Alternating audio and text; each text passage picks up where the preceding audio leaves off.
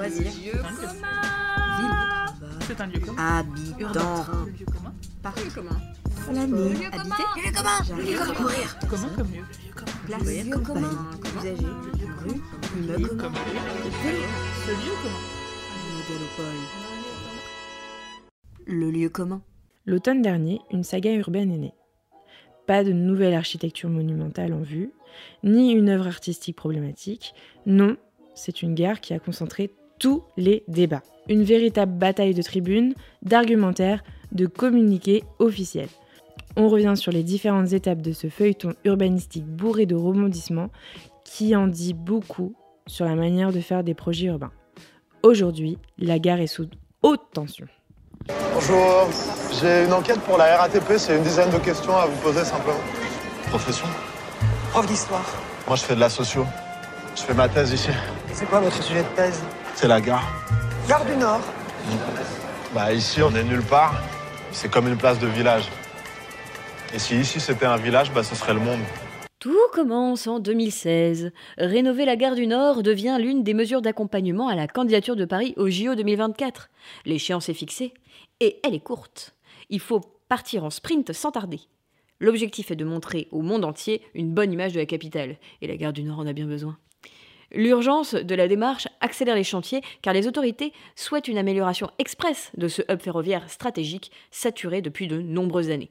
Il faut dire que tous les jours s'y croisent 700 000 voyageurs et que cela n'est pas prêt de s'arranger avec l'augmentation prévue du trafic de par l'extension de la ligne du RERE ou encore l'arrivée d'un nouvel arrêt de métro, celui du Grand Paris Express. Pour être à la hauteur, une loi en 2017 offre exceptionnellement la possibilité à Gare et Connexion, la filiale de la SNCF chargée de gérer et de développer les gares voyageurs du réseau ferré national français, de créer une société d'économie mixte à ouvrage unique pour faciliter la réalisation du projet.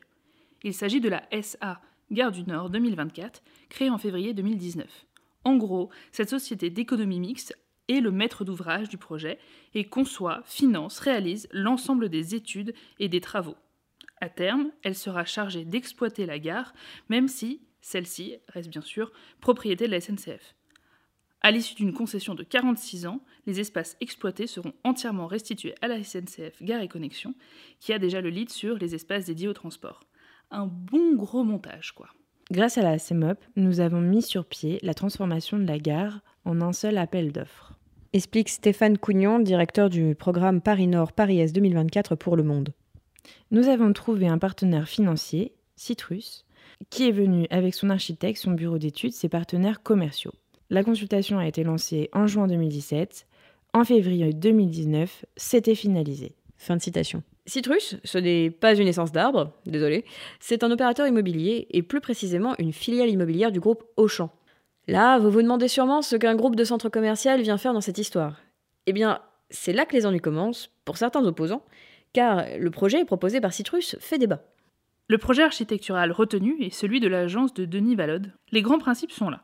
Réorganisation des flux de voyageurs, multiplication des surfaces d'attente avec des passerelles, ouverture des lignes souterraines métro et RER sur la gare aérienne, pistes d'athlétisme sur les toits, terrasses, etc. Un projet ambitieux, mais dont l'aspect commercial pose question. On lui reproche de considérer les voyageurs comme des consommateurs et que les surfaces dédiées au commerce empiètent sur le bon fonctionnement de la gare. Alors déjà, la gare du Nord est une des gares les plus fréquentées. Ensuite, elle, a, elle, est très reliée donc à la banlieue nord. Il y a donc entre 500 000 et 600 000 voyageurs qui viennent du nord de Paris et qui arrivent dans cette gare. Mais il y a en même temps dans cette gare des lignes prestigieuses, comme les lignes qui vont à Londres ou à Bruxelles. Et donc on dit tout le temps, voilà, cette gare euh, donne une mauvaise image de la France. Et là, on voudrait nous faire... C'est une vieille gare, hein, pardon. Hein, Comment C'est une vieille gare. C'est une vieille gare. Bâtie telle qu'elle est aujourd'hui, euh, au, au milieu du 19e. Bah, c'est une gare qui a été construite au 19e siècle et dont le principe était que c'était une grande halle vide qui, couvrait un espace public. Et donc, euh, densifier cet espace public, c'est déjà même contradictoire avec le projet de cette gare du 19e.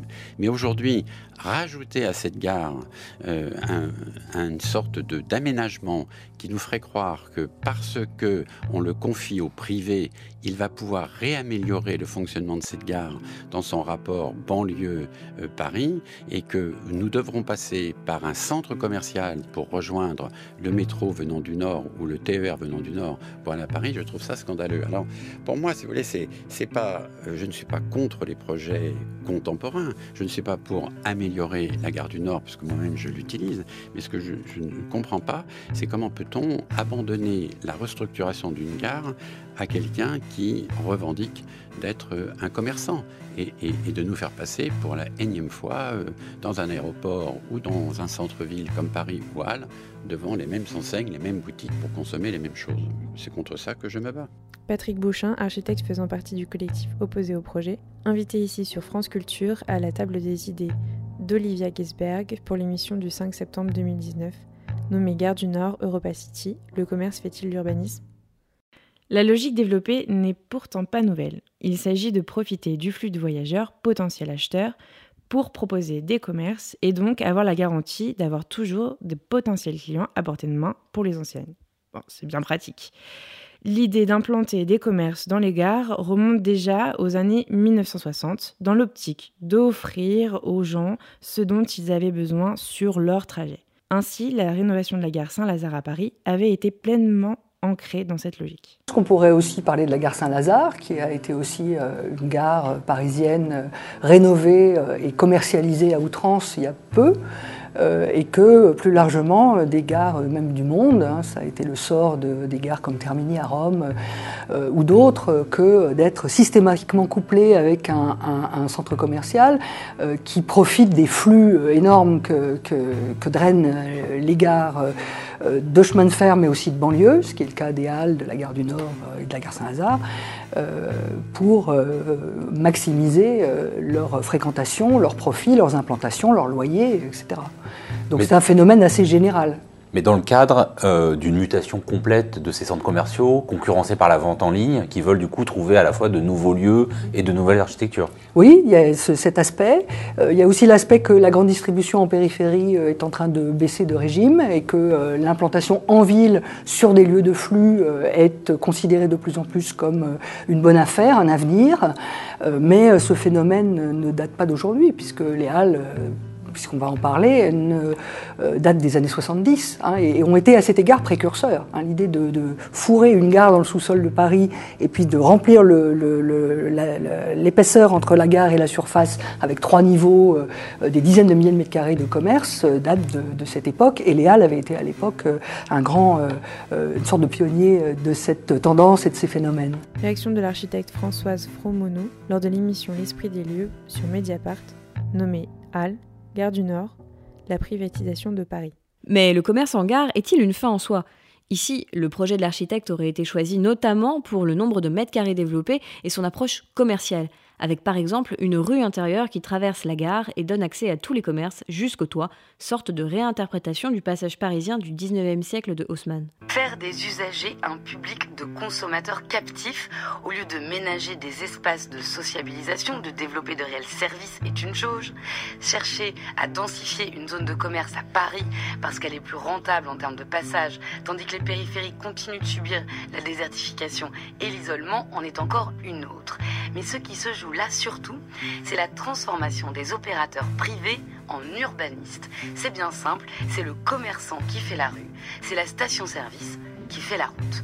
On assiste à l'apogée d'un rétrécissement, celui d'une vision politique des commandes publiques au profit d'arrangements avec des entreprises de commerce transformées en promoteurs. Extrait de la théorie par Mathilde Serrel, le 31 décembre 2019 pour France Culture.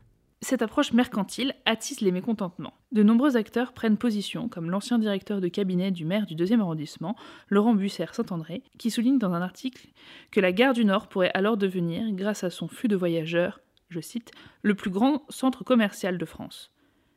Mais la réaction la plus violente a été celle d'un collectif d'architectes et d'urbanistes, avec en tête des noms bien connus dans le milieu comme Jean Nouvel, Roland Castro et Patrick Bouchin qui ont publié le 3 septembre 2019 une tribune dans Le Monde avec le titre suivant Le projet de transformation de la gare du Nord est inacceptable. Ça balance. Le collectif exige que le projet soit repensé de fond en comble. Le collectif dénonce un cadeau au commerce, qui crée des parcours allongés et inutilement compliqués, ce qui fait gravement offense aux usagers des transports. La tribune y dénonce le parcours obligé par les espaces de commerce, des escalators, des couloirs, des passerelles, bref, beaucoup de contraintes pour les usagers déjà fatigués de subir des transports quotidiens harassants et parfois chaotiques. Le collectif se pose aussi la question de la subsistance des grands centres commerciaux à proximité immédiate de la gare et en banlieue parisienne, qui peinent à maintenir leur attractivité et pourraient être d'autant plus mis à mal par ce projet.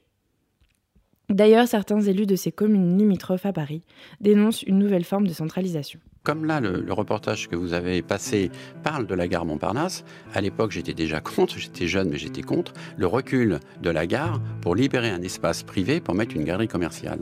Et vous vous rendez compte qu'aujourd'hui, on va démolir cette galerie commerciale parce qu'elle ne marche pas. Donc on ferait mieux de regarder un peu ce que l'on a fait, en tirer des conclusions et de ne pas recommencer les mêmes erreurs. Donc on dit maintenant qu'il faut prolonger la rue de Rennes pour atteindre la gare Montparnasse, parce qu'entre-temps, on avait mis entre la nouvelle gare et le bout de la rue de Rennes un centre commercial qui ne marche pas, parce qu'il est totalement fermé sur lui-même. Donc on va l'ouvrir sur la ville. Alors comment se fait-il qu'à la gare du Nord, on va faire un centre commercial qui va être fermé sur lui-même, sur la gare, et qui va appauvrir les rues périphériques euh, qui se trouvent le long de la gare du Nord et qui sont déjà très pauvres? Il sera ouvert d'une certaine manière sur la gare, ce qui se fait déjà aussi, gare Saint-Lazare euh, à Paris. C'est vraiment assez égoïste que de se replier sur soi-même. Toujours Patrick Beauchamp. L'aspect monumental du projet est aussi au centre des critiques. Pas besoin d'autant de transformations qui viendraient dénaturer les halles originales de 1864. Le collectif déclare alors que des transformations plus légères, en coût comme en temps, auraient pu être apportées tout en permettant à la gare de remplir son rôle premier, celui d'être une gare. Mais la gare, elle devrait être euh, le lieu d'accueil. C'est-à-dire qu'avant, ça s'appelait la salle des pas perdus. Et donc, euh, c'était un petit peu l'endroit où on pouvait attendre entre deux modes de transport. Donc, se rencontrer à la gare, ou voire même faire attention qui est à la gare. Moi, je voulais travailler justement même sur des salles dédiées à la jeunesse. Parce que beaucoup de jeunes utilisent des gares, puisqu'ils utilisent des fois euh, des transports routiers, les autocars, dans les gares de petites métropoles. Et quelquefois, ils attendent à la gare et je voulais faire des salles de répétition. On aurait pu dire que l'éducation nationale ou les bibliothèques municipales ou, métropolitaines est un lieu pour la jeunesse. La jeunesse n'a pas le droit d'aller dans les gares. Et vous ne pouvez pas être assis dans une gare et ne rien faire. Soit vous prenez un train, soit vous consommez. Et donc moi je voudrais que la gare soit cette halte dans un centre-ville ou dans une périphérie d'une ville qui soit la, gare, euh, la rencontre. Patrick Bouchin. Ce qui ressort des propos des contestataires, c'est l'impression d'avoir un lieu fermé sur lui-même. Alors forcément, Claude Solar, le directeur général de SNCF Gare et Connexion, a répondu à ces premières attaques en insistant sur l'utilité du projet, qui, je cite, facilitera la vie de 900 000 voyageurs par jour pour 2030 tout en rappelant qu'un tel système de partenariat public-privé existe déjà dans d'autres gares parisiennes. En effet, les gares Montparnasse et Austerlitz, ou encore la gare Saint-Lazare, fonctionnent depuis plusieurs années sur ce principe, et l'argument est le suivant ne pas faire augmenter les impôts des concitoyens.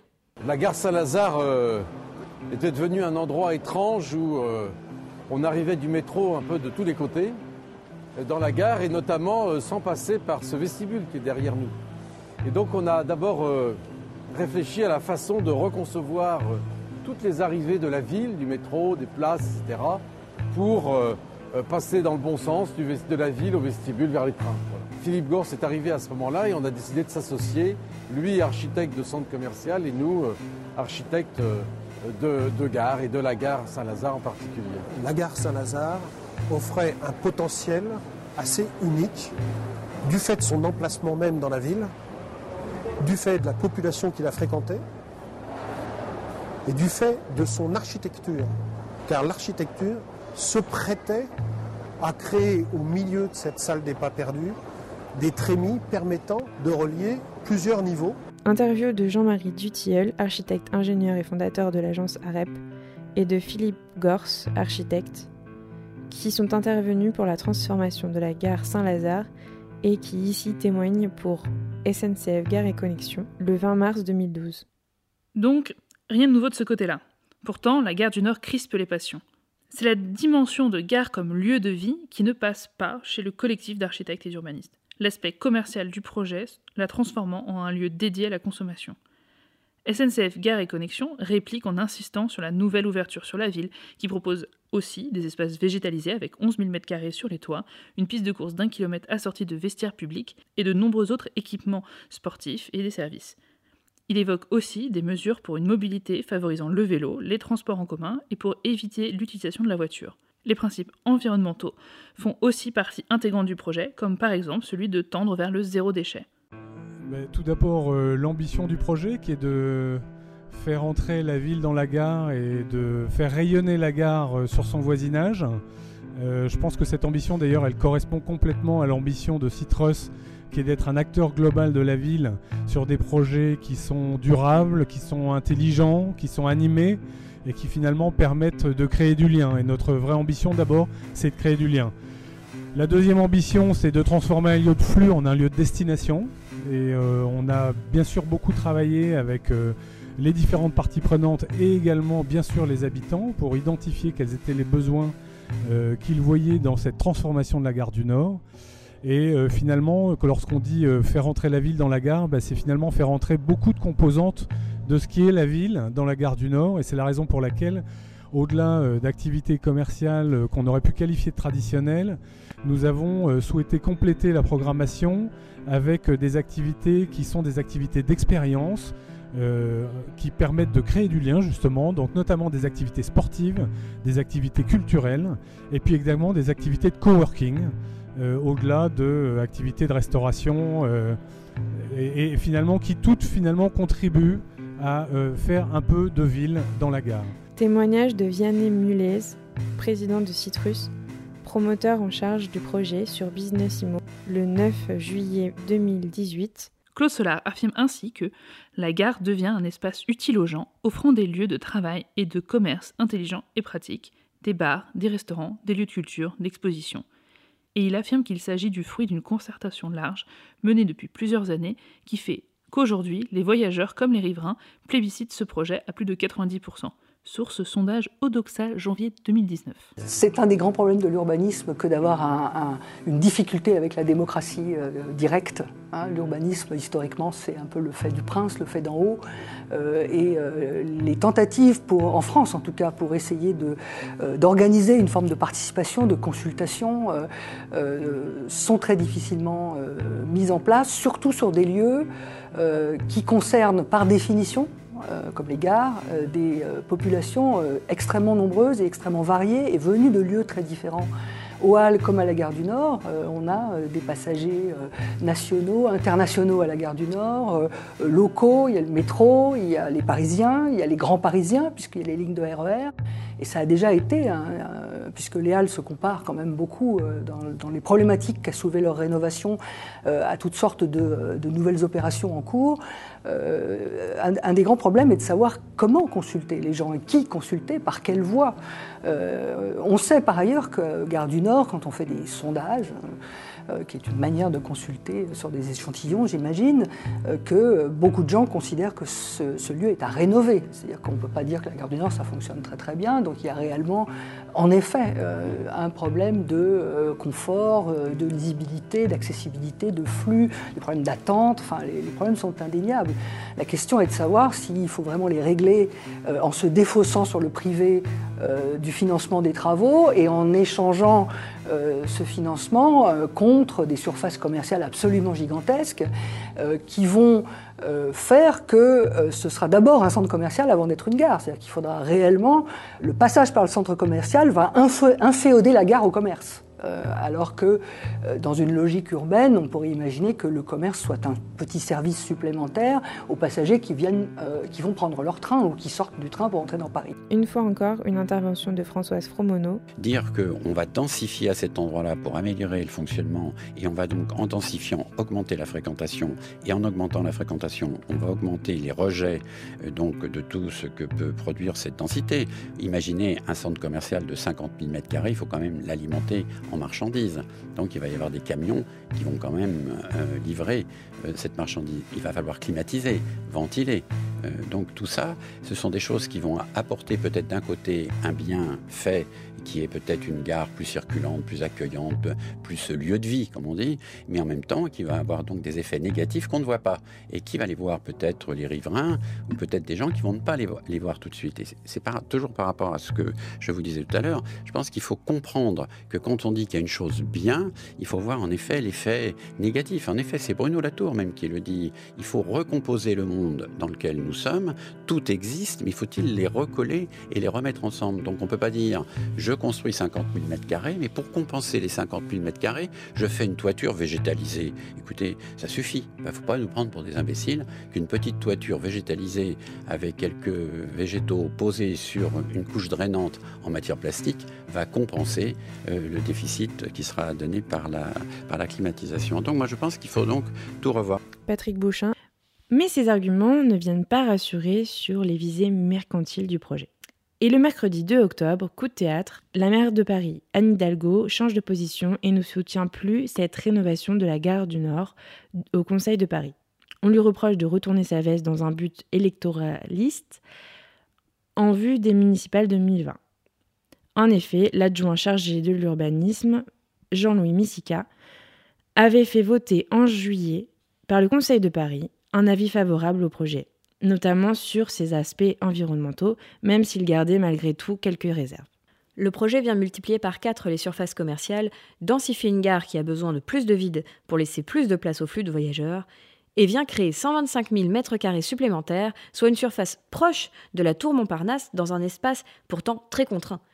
Il est aussi problématique en termes d'insertion urbaine dans un environnement dense, imposant des travaux considérables et de fortes transformations de l'existant, ce qui ne plaît que très peu à ceux encore attachés au patrimoine actuel de la gare. Le compte n'y est pas pour les Parisiens, a conclu la maire de Paris. Plane aussi le risque qu'un projet aussi ambitieux ne puisse jamais voir la fin avant les JO 2024, une échéance cruciale qui ne peut être manquée. Quelle solution alors? La ville de Paris négocie directement avec la SNCF et demande une meilleure préservation du patrimoine, une réduction des surfaces commerciales, moins de hauteur dans le projet, un nouvel accès à la gare et une vélostation agrandie. Il est décrété alors que, je cite, Ce lieu emblématique du Grand Paris doit conserver son caractère d'intérêt général et la rénovation de la gare doit être entièrement consacrée à l'accueil et au confort des voyageurs. La dimension commerciale ne doit pas prendre le dessus sur les services rendus aux usagers. À la suite de cela, le projet se dédensifie, on prévoit plus de place pour les vélos, mais les modifications restent insuffisantes, selon Jean-Louis Missica. Alors, notre saga Gare du Nord se poursuit. Depuis octobre 2019, c'est carrément le secrétaire d'État, Jean-Baptiste Djebari, qui s'en mêle et qui intervient pour déclarer que le projet de rénovation porté par la SNCF et Citrus est nécessaire et ne doit pas être pris à partie pour des raisons politiques. Il apporte donc son soutien au projet. Le 10 octobre, la Commission nationale d'aménagement commercial, la CENAC, donne un avis favorable au projet. Rebelote, architecte et urbaniste, se mobilise. Pour eux, le projet n'est pas moderne et porte une vision dépassée, celle d'une ville bétonnée que l'on bourre de mètres carrés rentables avec des labyrinthes de commerce. Il déclare que la vraie modernité, la vraie rupture, ce serait le choix inverse celui de l'espace retrouvé, du vide, de la fluidité, de la simplicité, de la lumière, de la sobriété, de la frugalité même. C'est ainsi qu'ils estiment que ce lieu parviendrait à donner une image moderne de la capitale. Et ils finissent en posant une question. L'État, la région la plus prospère du continent, la ville qui possède l'un des plus beaux patrimoines du monde, ne sont-ils plus capables de financer un espace public majeur, somme toute modeste au regard de tant d'autres projets? La ville de Paris se rangerait bien de leur côté, mais il y a un hic. Elle n'a ici qu'un avis consultatif, et le permis de construire est délivré par l'État. Alors, elle montre patte blanche et signe le 18 octobre un accord avec la SNCF pour travailler avec eux sur l'amélioration du projet lors d'une réunion de médiation. Le but est de travailler à une amélioration des plans de l'agence d'architectes Vallot Pistres en nommant des architectes urbanistes conciliateurs. L'épée de Damoclès que constituent les Jeux Olympiques de 2024 vient mettre un petit coup de pression à tout le monde et apporte surtout un super argument à la SNCF, dont le président Guillaume Pépi s'est rapidement emparé. Avec le projet actuel, on ouvre fin 2023, déclare-t-il. Repartir à zéro, c'est 3 à 5 ans pour construire le projet, puis 2 à 3 ans de travaux. On se retrouve en 2027-2028. Pourtant, la ville de Paris et le collectif d'architectes affirment, eux, qu'au contraire, l'ampleur du projet et sa complexité technique actuelle ne pourront pas permettre une ouverture avant les JO, ce qu'un projet plus modeste pourrait garantir. Alors le projet se voit ajusté à la marge. Les équipes de la ville doivent aider à transformer ce projet sans pour autant tout bousculer afin d'éviter l'annulation de l'appel d'offres et d'éventuels retards pour les JO, tout en proposant quand même de profondes modifications. Un challenge bancal qui demande un réel travail d'équilibriste. En termes financiers, la ville de Paris a déclaré être prête à mettre sa part pour financer des espaces d'avantage public, car juste là, c'était l'opération immobilière favorisant les commerces qui venait financer la rénovation. Mais la question de l'espace public se pose dans des lieux centraux tels que celui-ci. Bonjour, ici Lucie Duturfu. Nous sommes mi-février 2020. Depuis notre tournage dans la belle ville de Strasbourg, comme notre quotidien bien mouvementé, l'actualité autour de la gare du Nord n'a pas pris fin. Oh que non. On vous a donc concocté un petit récap, question de nous mettre tous à la page, même si après ce nouveau point, l'histoire poursuivra son cours encore et toujours. Comme on vous l'a déjà dit, la mairie de Paris, qui était favorable au projet, s'est désolidarisée de celui-ci après les nombreuses polémiques, en prenant peu à peu ses réserves. Pour un regard neuf et un point de vue extérieur, elle a donc mandaté quatre architectes et urbanistes pour analyser et proposer des améliorations au projet, dans le cadre de l'enquête publique qui s'est clôturée le 8 janvier 2020. Les conclusions soulignent des manquements déjà émis par le collectif d'architectes urbanistes qui avait alerté sur différents points. Je reviens pas dessus. Néanmoins, voici un petit résumé radiophile de Vincent Favero via Radio Imo des conclusions de ses études pour la mairie de Paris. Par ces études, la mairie de Paris montre plusieurs aménagements qui comporteraient de graves insuffisances. Elles ont été menées par quatre architectes et urbanistes ainsi qu'un cabinet de conseil spécialisé dans l'analyse des systèmes ferroviaires. Parmi les manquements repérés, un projet démesuré. Les quatre urbanistes jugent que l'augmentation du flux de voyageurs ne sera pas si importante que cela, moitié moins que ce qui peut être annoncé dans le projet. Autre souci, la place importante dans ce nouveau projet pour des équipements qui ne concerneront pas les voyageurs dans leur but premier, c'est-à-dire utiliser la gare comme une gare pour prendre les transports. Parmi ces nouveaux équipements, 30 000 mètres carrés de commerce et restaurants, 13 000 mètres carrés de bureaux, une salle de spectacle et un club de sport qui vont engendrer, selon les experts, une congestion supplémentaire alors que ces nouvelles infrastructures doivent combattre le trop-plein de voyageurs. Enfin, la réorganisation qui se pose principalement sur les trains grandes lignes de la gare du Nord serait un souci dans la mesure où ces lignes ne représentent que 21% du trafic voyageur dans la gare en comparaison avec les transports du quotidien, RER et autres transiliens. Programmation surdimensionnée, densification excessive, le projet de réhabilitation de la gare du Nord doit donc, selon ces deux études, être revu et corrigé, mais la SNCF comme euh, d'autres acteurs publics ne sont pas sur la même longueur d'onde et pensent que le projet est viable en l'état. Le chantier doit pouvoir commencer dans les mois qui viennent. L'investissement à hauteur de 600 millions d'euros doit permettre une meilleure circulation des publics, notamment dans la perspective d'accueillir un surplus de voyageurs aux Jeux olympiques et paralympiques de 2024 à Paris. Malgré cela, ce projet est donc actuellement toujours d'actualité. Mais, mais, mais, mais, ce n'est pas tout. Les municipales sont venues mettre leur petit grain de sel comme on les aime. Cédric Villani s'imagine déménager les lignes d'Eurostar et de Thalys à Saint-Denis-Pléguel, qui sera la plus grande gare du Grand Paris Express à venir et où différents projets d'ampleur métropolitaine s'imaginent aujourd'hui. L'idée, c'est aussi de décentraliser les flux et ainsi de permettre le développement d'un des territoires les plus défavorisés d'Île-de-France. Euh, quant à l'ancien candidat à la mairie de Paris, euh, Benjamin Griveaux, il imaginait carrément le déménagement d'une autre gare, la gare de l'Est, pour y aménager un parc en cœur de ville. Une idée folle qui avait déjà été envisagée pour la gare d'Austerlitz. La gare du Nord n'est pas prête de dire son dernier mot. Elle révèle en tout cas le jeu d'acteurs qui peut s'opérer dans un projet urbain et les différentes visions de l'aménagement qui peuvent s'opposer. Plus que d'assister à une transformation de la perception des gares, cette affaire prouve que l'aménagement se questionne aujourd'hui autant sur des questions liées au patrimoine, à l'insertion urbaine, aux problématiques environnementales, que celles en termes d'intérêt public, notamment via les espaces publics. C'était dense et intense, mais on espère que ce cas de fight urbanistique vous a plu et surtout éclairé sur les enjeux des gares en pleine mutation aujourd'hui. On vous mettra tous les liens en description pour que vous continuez à suivre ça. Mais no panique, si le sujet vous plaît particulièrement, on a un train à prendre et ce coup-ci, on innove. Vamos à Rodez. Et en train de nuit, s'il vous plaît. À dans 15 jours. D'ici là, retrouvez-nous sur nos réseaux sociaux, Twitter et Facebook, et écoutez-nous chez vous, dans le bus, dans le train, qu'importe, sur SoundCloud et iTunes. À bientôt À bientôt Bisous bisous